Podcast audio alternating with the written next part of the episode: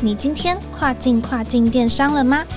本节目由欧美日跨境电商第一门户世宇智宇制作播出。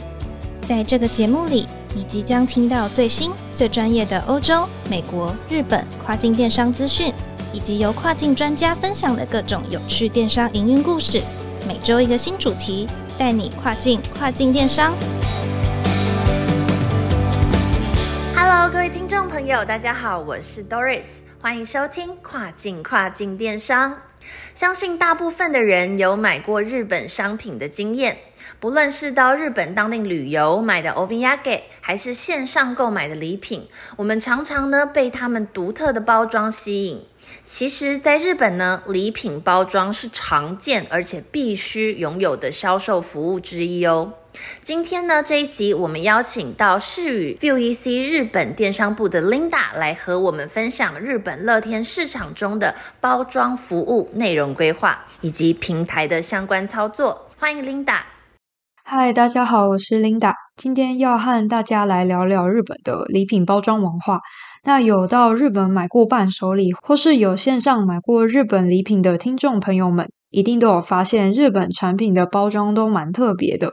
那其实日本人非常讲究礼品的包装设计，他们以精致、美丽、具备日本风味的包装闻名全世界。因此，包装服务在日本市场中是常见，而且被认为是必须具备的销售服务之一。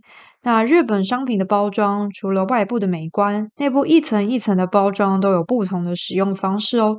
可能是实用的，也有可能是为了让商品有更好看的包装，也可以以此行销店铺，甚至顾客在挑选礼品时，还能透过包装服务带动高单价的产品售出，增加营业额。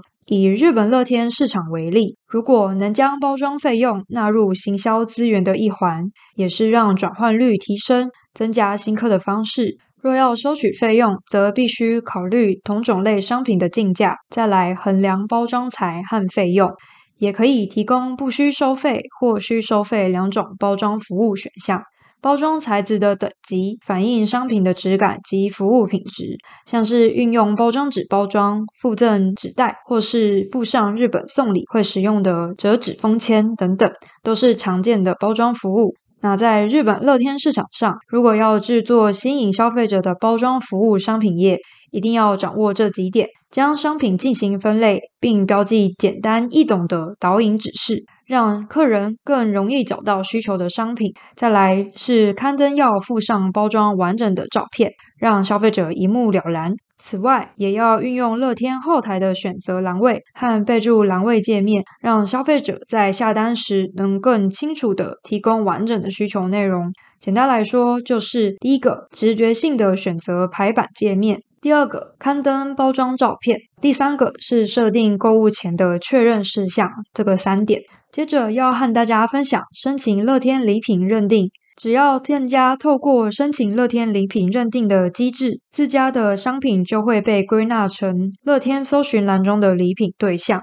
在商品页中会标注为礼品商品。这样一来，商品在乐天站内还可以提高搜寻度。消费者也比较能够安心的购买。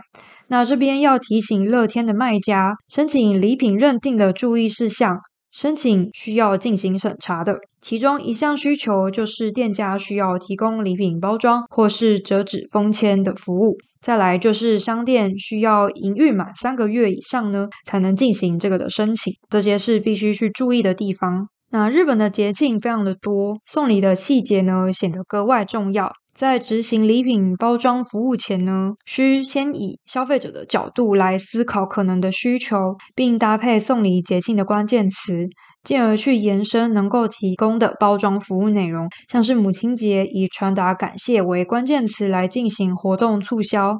像是可以提供附赠刻制小卡或是精美赠品的服务，善用这些技巧呢，你也可以在日本电商节庆中有所收获哦。那以上就是我针对日本乐天礼品包装服务的分享，我是琳达，我们下次再见。好的，非常谢谢 Linda 的分享。卖家们在日本乐天市场中打造贴心精美的礼品包装服务，其实呢也是行销店铺的一种方式，还能借此带动高单价商品的售出，提高营业额，同时增加新客的光临哦。如果你也喜欢我们的节目，别忘记了每周二早上八点钟准时收听跨境跨境电商，让我们带你跨境跨境电商。我是 Doris，我们下。周再见喽，拜拜。